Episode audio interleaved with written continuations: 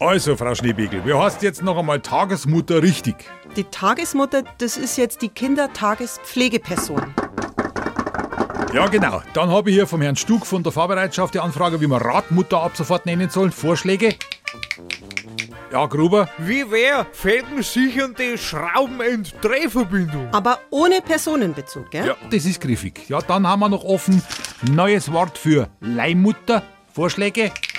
Äh, Frau Schneebiegel? Mei, das kann jetzt eigentlich nur gell, die temporär eine Gebärleistung ausübende Person heißen. Prima, das nehmen wir. Und so können wir auch Großmutter jetzt besser beschreiben, und zwar als entbunden habende Person, einer entbindenden Person, aber wenn nur mütterlicherseits, also entbinderlicher oder gebärenderseits, oder?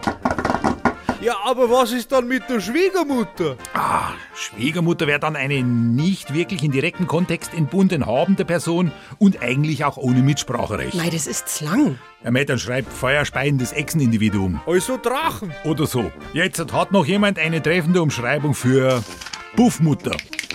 Frau Schneebigel? Das wäre dann genau genommen eine Aufsichtsperson einer horizontalen Dienstleistungseinrichtung. Na, das ist die Rosi.